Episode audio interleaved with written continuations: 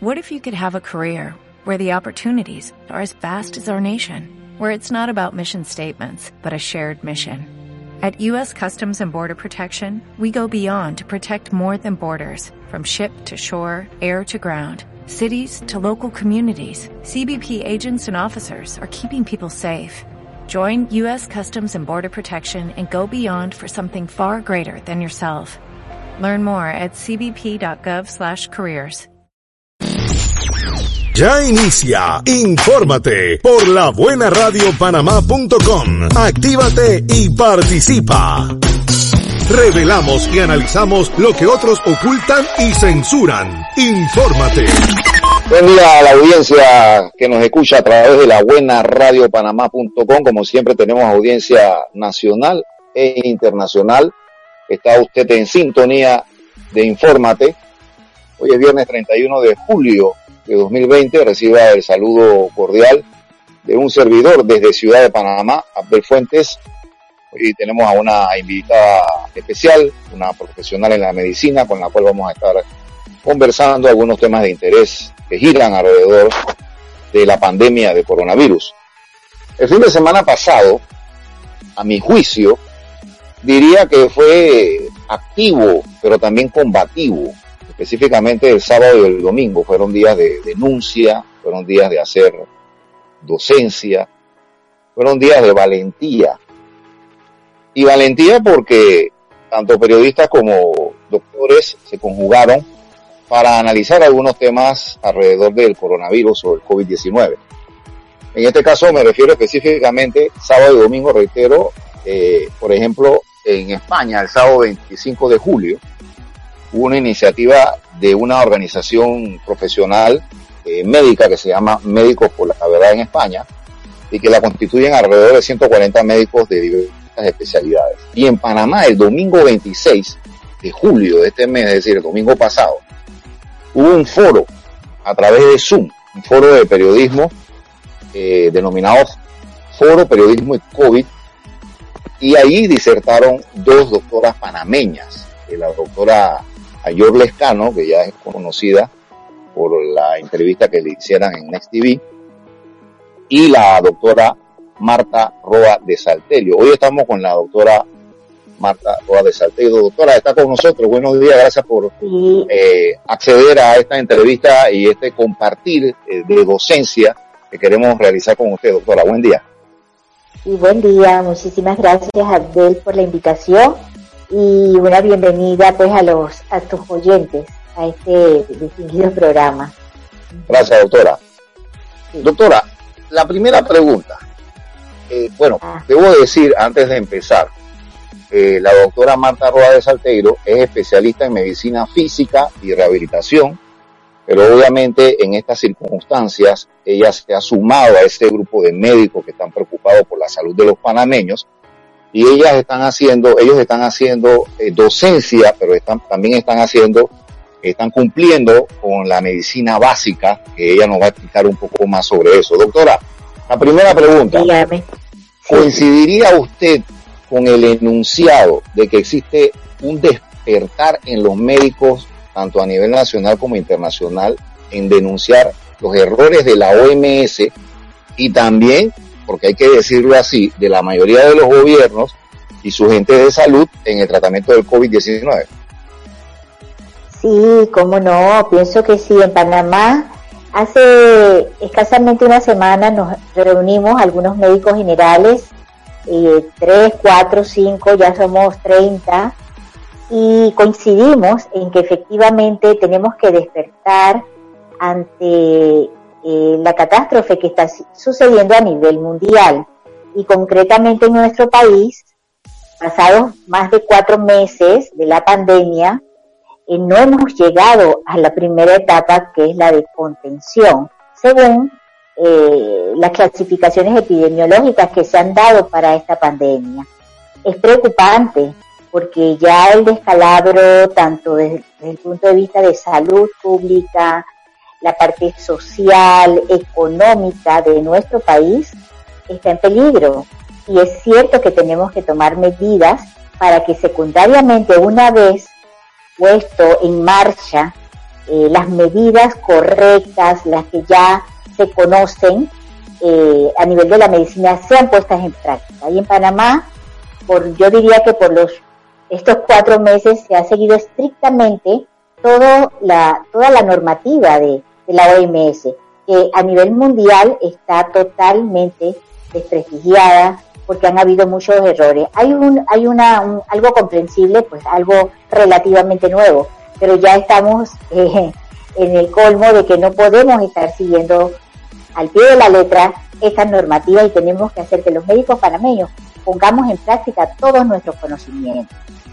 Doctora, eh, los españoles, los médicos españoles, tanto ustedes, ellos el sábado, fíjense ustedes, ellos el sábado y ustedes el domingo, sin, sin estar de acuerdo, sin llamarse, sin comunicarse, coincidieron, coincidieron en varios temas. Uno de los temas que, quiero que usted me amplíe es el de la atención básica. Ellos denuncian en España que han cerrado los centros de salud. Y ustedes también denuncian que la atención básica en Panamá, eh, precisamente por una prescripción del Ministerio de Salud, prácticamente está nula y esa falta de atención básica, interpreto yo por lo que ustedes han explicado y los médicos en España, es lo que de alguna manera ha triplicado o multiplicado el problema del contagio y también de, de, los casos de crisis de, la, de la enfermedad, doctora. Es correcto, es correcto. Mira, la medicina es completa. Tiene sus niveles de primer nivel, o sea, o atención primaria, que es lo que nosotros eh, queremos hacer que inmediatamente, Abdel, sea instalado, sea abierta la atención primaria a todos los niveles, tanto público, privado se está dando, pero de una manera muy, muy sutil, porque se ha traído un temor, un pánico que no solo es de la población, es de la, de la población de los médicos, la, la, población de salud. Y esto es extremadamente peligroso porque los médicos les da miedo, nos da miedo enfrentarnos a nuestros pacientes o familias que tienen COVID. Esto es, es un error, es un grave error actual y todavía estamos en esa situación. Porque si la atención primaria que comprende, y te la describo rápidamente, en prevención y atención, ¿qué es la prevención? Dar al pueblo, a la población, todas las medidas, no solo las medidas de que de la mascarilla, el distanciamiento y el lavado de manos. Esa es una pequeña parte de lo que es la prevención primaria. ¿Y qué significa? Hay que dar una campaña bien, bien eh, fuerte acerca de la salud, la comida saludable, del no tomar licor, el ejercicio físico, eh, una serie de medidas y sobre todo prevención en medicina. Ya a estas alturas de la pandemia tenemos cualquier cantidad de medicamentos profilácticos. ¿Qué significa profiláctico? Que es para prevenir. ¿Y qué, qué significa eso? Que no solo el sector salud, los que trabajan con los pacientes COVID, sino toda la población ya debería estar en una etapa en que estemos consumiendo medicamentos, productos naturales, eh, productos que han sido hechos para prevenir virus, porque el coronavirus tiene un, un hermano de padre y madre, que es el SARS-1, porque el coronavirus, el COVID-19 es el SARS-2. ¿Qué significa? Hay muchas medidas y lo vas a poder ver, por ejemplo, la hidroxicloroquina, la ivermectina, el dióxido de cloro que ya han sido utilizados masivamente en toda la población. Entonces nosotros estamos atrasados. ¿Por qué? Porque por no haber abierto todavía como debe ser la atención primaria. Doctora, eso, eso, esos productos de consumo que ayudan a fortalecer el sistema inmunológico, así rapidito que usted menciona algunos que, la gente puede empezar a consumir. Mira, ellos, nosotros en medicina lo llamamos los inmunomoduladores.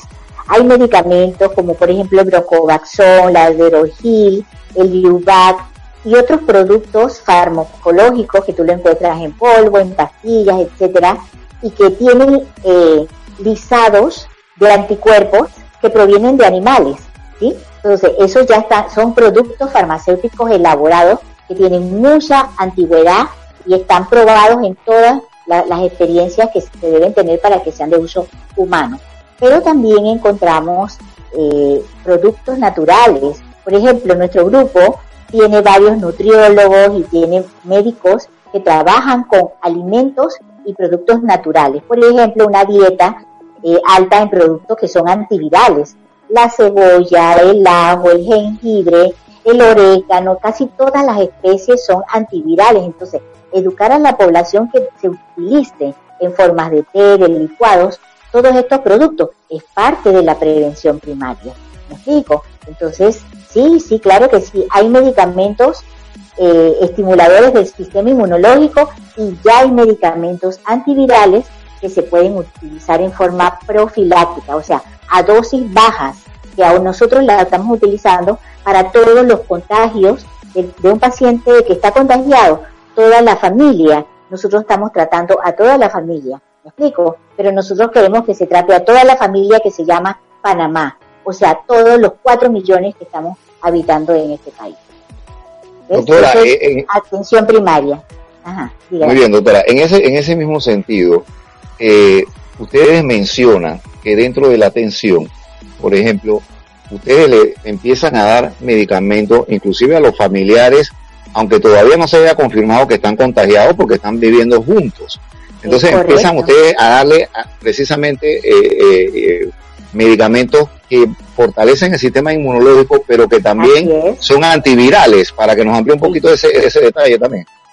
Es correcto, es correcto. Darle todo la, la, para cada persona o para cada familia, productos que sean eh, preventivos, ¿sí? Y que fortalecen el sistema inmunológico, sobre todo respiratorio, que es la, es la entrada del virus. Pero además, nosotros le estamos dando profilaxis, o sea, medicamentos preventivos a dosis preventiva. ¿Cómo te puedo decir? La mayoría de los médicos que estamos de frente al COVID, nosotros no nos medicamos, nosotros nos protegemos. Aún así, lamentablemente han caído médicos, pues porque a lo mejor tienen un sistema, pues, o tienen una enfermedad concomitante y su sistema inmunológico está bajo. Pero eso fue al principio, al principio. Ahora ya tenemos más armas que tenemos que utilizar y todo eso para la población se va a dar es en atención primaria. Si las policlínicas, si los centros de salud no atienden al paciente porque tenga COVID, entonces ¿cómo lo vamos a medicar con esos productos? ¿Me explico? No, eh, nadie va a ir a un hospital ni se va a hospitalizar para que le den un, medicamento preventivo. ¿Me expliqué? Mira, en medicina, la atención hospitalaria del paciente y sobre todo una unidad de cuidados intensivos es el fracaso de la medicina preventiva. Entonces, si no tenemos medicina preventiva abierta como tal a nivel público, estamos mal. Y nosotros, nuestro grupo es lo que quiere. Doctora, y entiendo que en esa dirección ustedes están eh, intentando eh, mandar un puente de comunicación al ministro de Salud, donde están haciendo precisa, precisamente propuestas eh, dirigidas a fortalecer esa atención primaria que ha sido descuidada, doctora. Es correcto, gracias por la pregunta, Abdel. Total. Nosotros queremos unirnos a la cadena y que todos los médicos nos unamos como un solo, eh, en que se active la atención primaria para el COVID.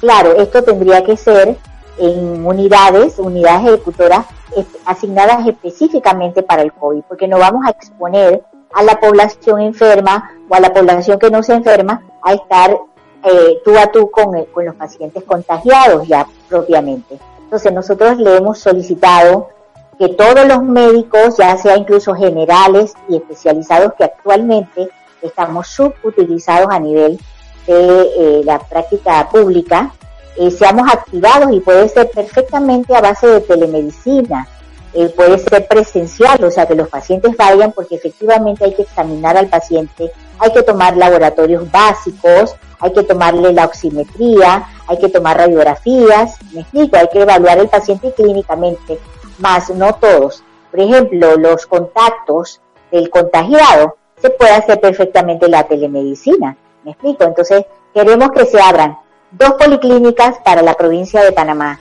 dos centros de salud que se asignen exclusivamente para el COVID. Y por qué no las instalaciones preexistentes hay estructuras que se llaman Minsakasi, que son policlínicas excelentes, son una belleza y no están siendo utilizadas. Hay como 15. La Ciudad Salud de la Caja del Seguro Social, a pesar de los problemas legales que tenga todavía, ya tiene que abrirse porque está hecha para atender al pueblo panameño. Doctora, eh, ustedes ven con, buenos ojos que el gobierno pueda acceder a esta propuesta que ustedes le están haciendo, porque el, gran problema es que hay personas que tienen la posibilidad de acceder a un médico privado. Pero ¿qué pasa con la mayoría de las personas que precisamente no están atendiendo esa debida salud, esa debida salud pública que se merecen, que es un derecho, y es lo que de alguna manera está empeorando la crisis de salud en el país. Entonces la, la pregunta eh, certera es, ¿tienen confianza en que el gobierno vaya a hacer algo al respecto? Porque hasta ahora no ha hecho nada en esa dirección. Bueno, es correcto, probablemente no ha venido el grupo que es el que va a estar trabajando e incluso entrenando. Nuestro grupo dicho, nosotros queremos que se abra la consulta externa pública, eh, pero estamos dispuestos a entrenar a los colegas con la experiencia, porque estamos hablando de más de 2.000 pacientes COVID vistos en este periodo exitosamente a través de las diferentes clínicas.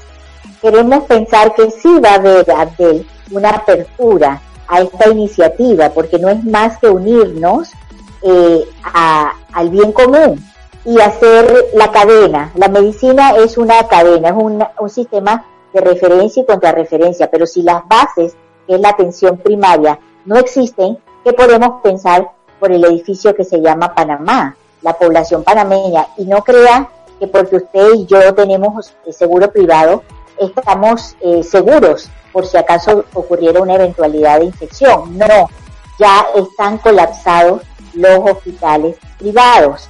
Yo justamente ayer, y te lo voy a decir, Abdel, ayer lamentablemente me enteré por medio de los familiares de un paciente en Colón que teniendo su seguro privado no había camas para él y él murió a las horas después de haber sido trasladado al Amador Guerrero.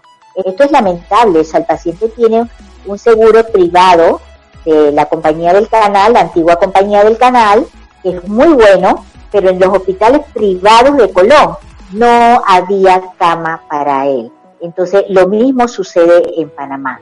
No hay camas, no hay unidades de cuidados intensivos, Ahora se está ampliando el, el el antiguo centro de convenciones pero no, no, van a, no van a, ser suficientes. Entonces, nosotros queremos prevenir que las personas lleguen a la etapa 2 de la enfermedad, que es la faceta inflamatoria, la, la primera es viral, que es la que nosotros estamos tratando. Nosotros le estamos dando a los pacientes cualquier cantidad de medicamentos, cualquier cantidad de medidas, y los pacientes quedan allí en la etapa infecciosa, no pasan a la etapa inflamatoria, que es la peligrosa y que conlleva la dificultad respiratoria y es donde muere el paciente. Y muchos pacientes se están muriendo en salas porque cuando llegan al hospital ya es irreversible el proceso patológico de la infección.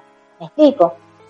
Sí, en eso, en eso coinciden con, hay una doctora española que yo cito en la publicación de, hoy, la doctora Barracín, y ella mencionaba que el tratamiento para, para el contagio al principio es algo sencillo, que es una etapa que se puede tratar sin ningún problema y que sí hay medicamentos efectivos, porque el otro gran mito, doctor, la, la otra gran mentira es decirle a la gente que este virus, la única solución que hay es la vacuna, cuando eso no es verdad, doctora. Totalmente, totalmente negativo, es, es correcto.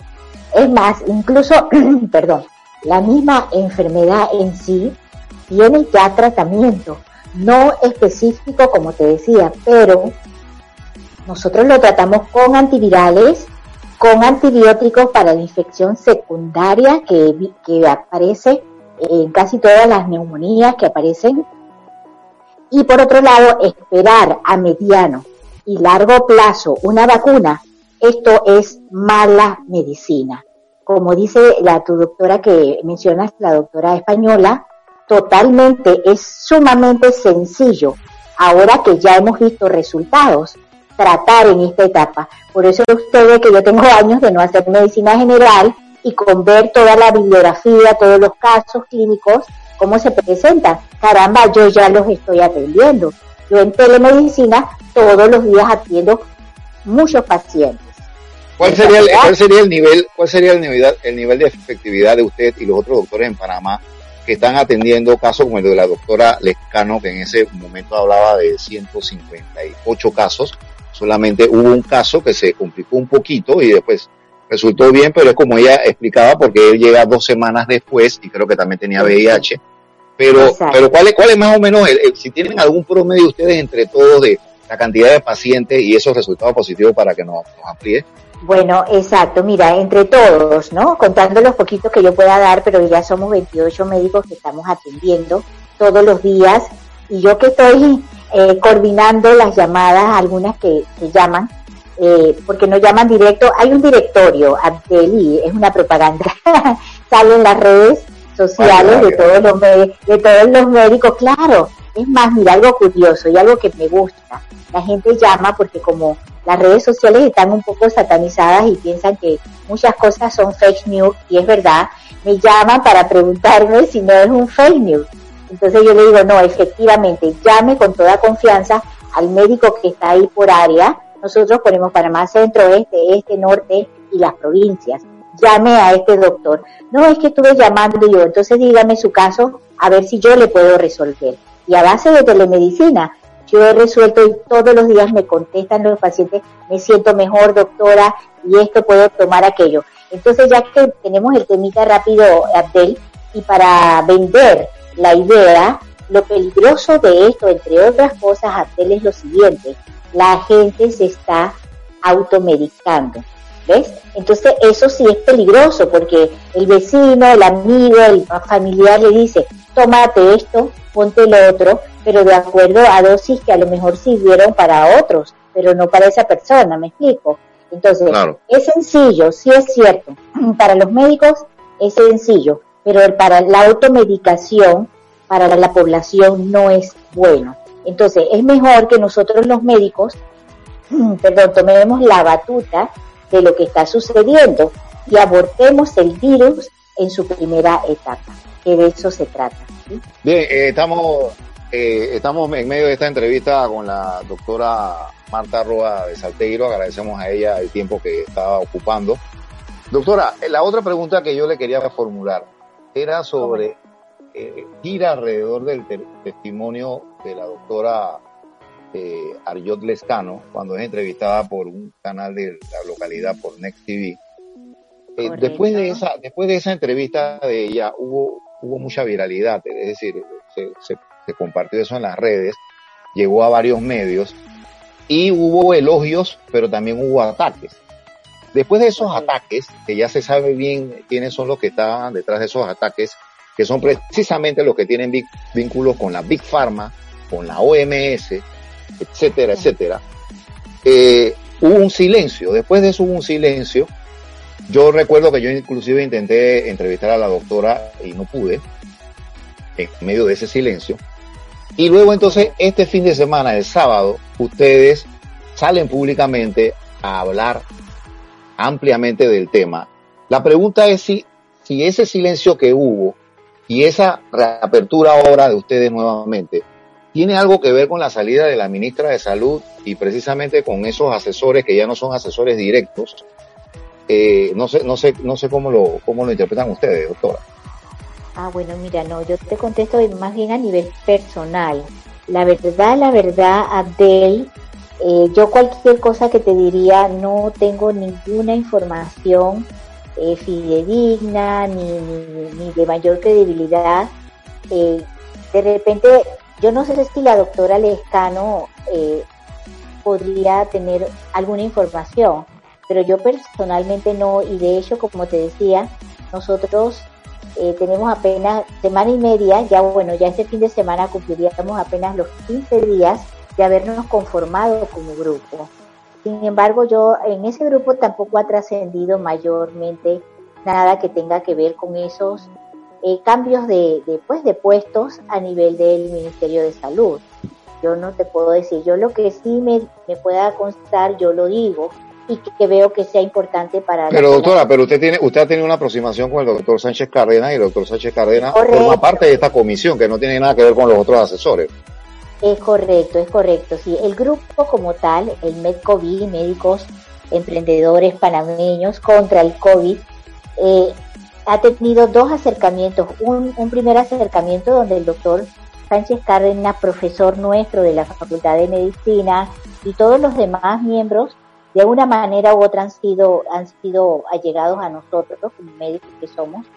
Eh, ha habido la apertura de parte del doctor porque solamente hemos inicialmente eh, acercado a él. pero eh, ya hoy, hoy a más tardar el lunes, está llegando una carta nuestra eh, después del conversatorio que tuvimos con el doctor Sánchez y él nos dijo que efectivamente él sí le veía una cabida a este movimiento. Inicialmente nos habló de los recién formados grupos de trazabilidad que ya son multidisciplinarios, porque ahí incorporaron funcionarios del MIDES y la verdad que no sé otros, sé que unos promotores de salud a nivel comunitario, pero desconozco también, nosotros como grupo desconocemos eh, las características completas del grupo de trazabilidad. Sí estuvimos viendo en los medios de comunicación televisivos que era un grupo grande de personas que llegaban a las familias y le hacían los hisopados, le hacían creo que entrega de algún de alguna ayuda.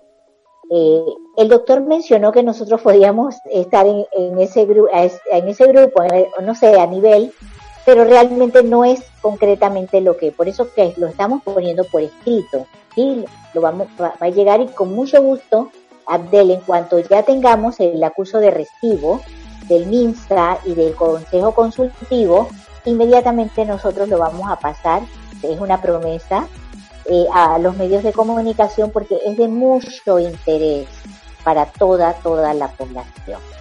Doctora, eh, doctora, el, en, el, en, el, tema que hablábamos también estaba el tema, eh, y lo mencionaba la doctora Lescano el, el domingo, ella, ella hablaba de que ese, de que ese encierro, de que el paciente se quede en casa, que no camine, que no haga nada, inclusive puede puede complicar su situación de salud por el tema de la coagulación. Ella decía, siempre y cuando tenga la mascarilla, claro que puede salir del cuarto, no tiene que estar encerrado y puede salir afuera a hacer ejercicio para que nos amplíe un poquito la importancia de ese aspecto que mencionaba la doctora Alejano. Muy, muy importante, Abdel, demasiado importante. Nosotros ya pasamos tres meses eh, eh, en la cuarentena, toda la población, y ya hasta ahí es suficiente, porque lo que viene después una cuarentena más amplia, eh, iría totalmente contra la salud de toda la población y concretamente contra el contagio. El estar, ya sabemos que la principal causa, bueno, es la teoría de nosotros del contagio masivo, es la cuarentena de tres meses, porque en cuanto las personas se tuvieron incluso contagiadas y no contagiadas entre ellos, familiarmente hubo gran contagio. Al salir las personas a la calle, pues se difundió el contagio, pero era porque venía mucha más gente contagiada de la que entró a la cuarentena. Al salir del primer bloque, por supuesto que salieron cientos de contagiados más. Me explico, entonces, Panamá no aguantaría un nuevo, una nueva cuarentena, un aislamiento. ¿Por qué? Porque las mismas personas de todas las edades, desde los niños hasta los adultos mayores, el encerramiento causa enfermedad, tanto física como mental. Y esto es muy peligroso. Que no se diga, por supuesto, de la, de la actividad socioeconómica del país. Traería al, traste. Nosotros no vamos. De hecho, cuando se hubo un, grupo de médicos y ellos, pobres, porque ellos medicina interna están, ellos ya están, ellos están lo que en medicina llamamos un burning off. Burning off es, están quemados, están desgastados, están agotados. Eh, entonces esta población necesita un descanso.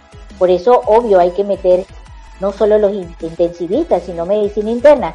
Son capaces de mantener y el otro equipo mantener un cuidado intensivo. Pero la idea es que no se llegue tanta población al hospital, ¿verdad? Pero un, una cuarentena nuevamente, un aislamiento, la población no lo aguanta. Nosotros en, en nuestras redes sociales y la del grupo dijimos, no a la cuarentena. Todos nos pusimos de acuerdo cuando hubo ese intento de que se iba a llegar a una nueva cuarentena. Pusimos no a la cuarentena. Eso es intolerable y esto traería al traste a todo a todos los sectores de esta pandemia.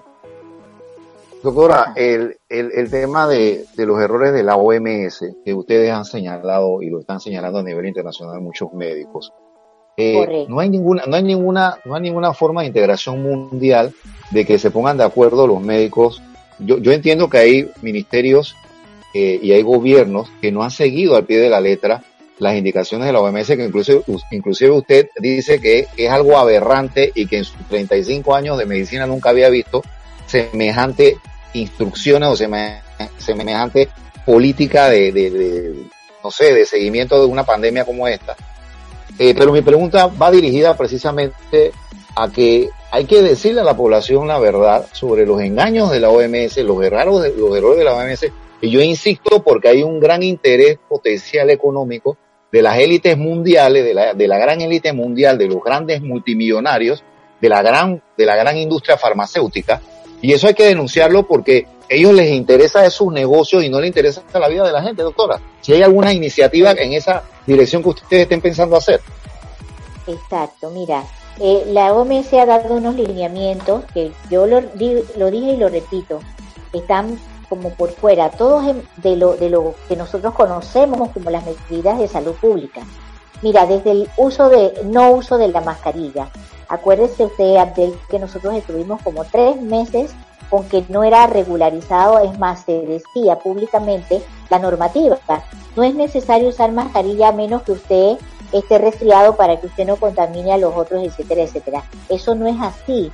Eh, ya sabemos que cualquier enfermedad respiratoria necesita y altamente contagiosa que tú te protejas y protejas a los demás. Entonces todo el mundo debía utilizar mascarilla y bien utilizado. La cuarentena prolongada es otro, otra medida y domiciliaria. Es que el aislamiento domiciliario, claro, nunca nosotros, nuestras generaciones nunca han enfrentado, habían enfrentado una pandemia en nuestro país.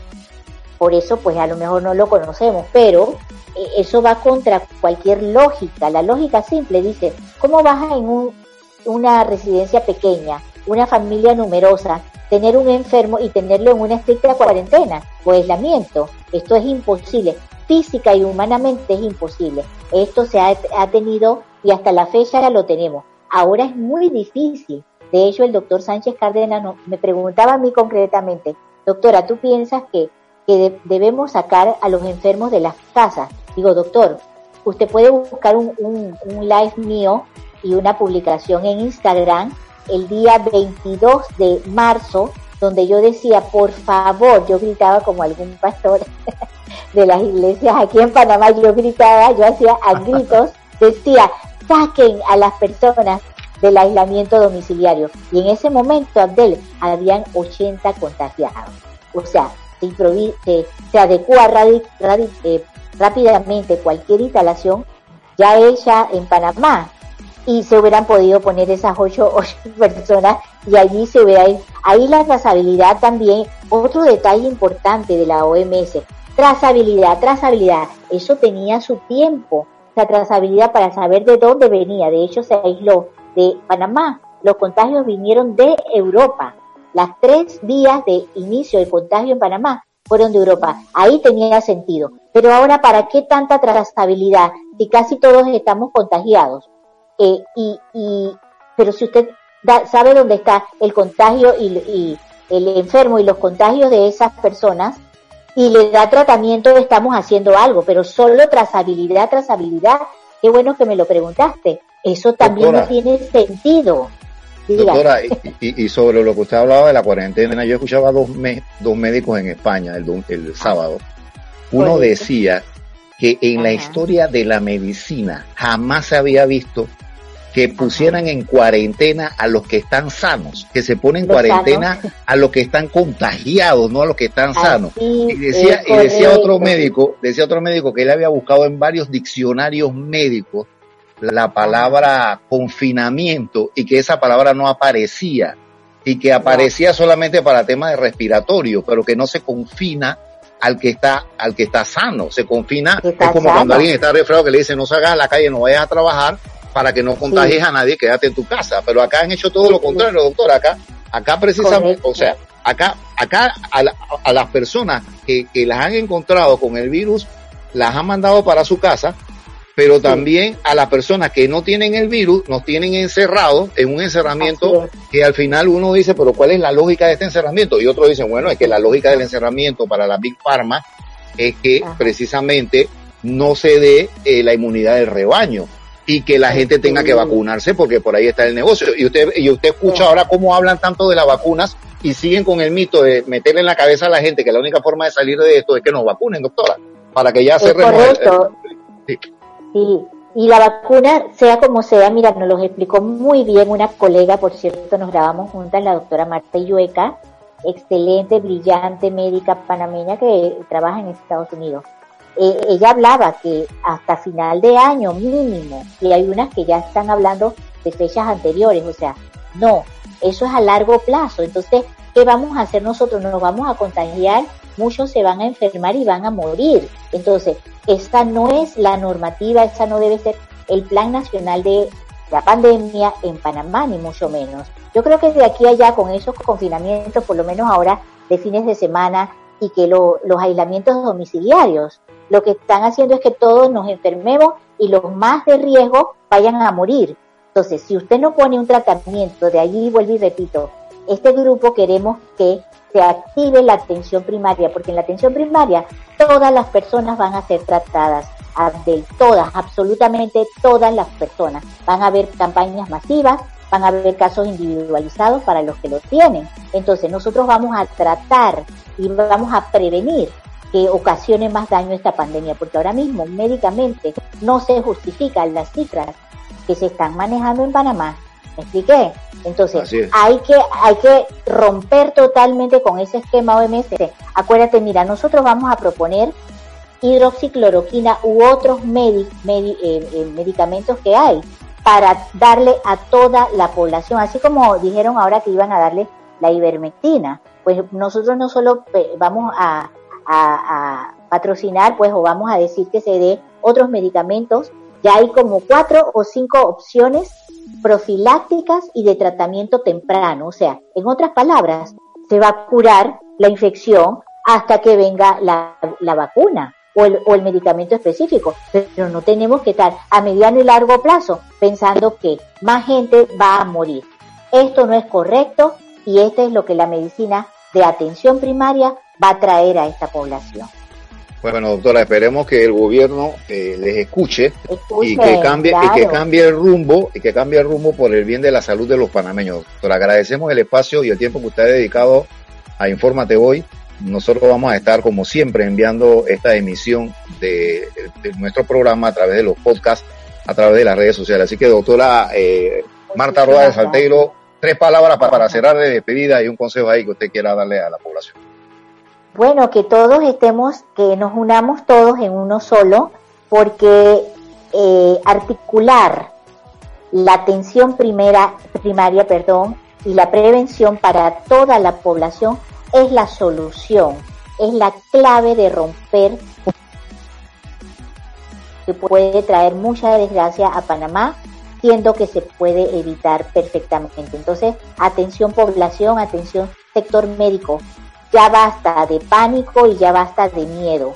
Hay medicamentos y hay una serie, un arsenal de opciones para que nosotros recuperemos nuestra salud física y mental. Muchas gracias, doctora gracias Marta de Salterio. Salteiro, eh, eh, hasta aquí esta emisión de Infórmate. Estuvieron con ustedes entonces la doctora Marta Roda de Salteiro, Javier Jiménez, el gigante en los controles, y un servidor, Abel Fuentes, quien les recuerda, si conduce, hágalo con responsabilidad, a cuidarse mucho y a buscar un médico que le atienda con responsabilidad. Saludos. Esto fue Infórmate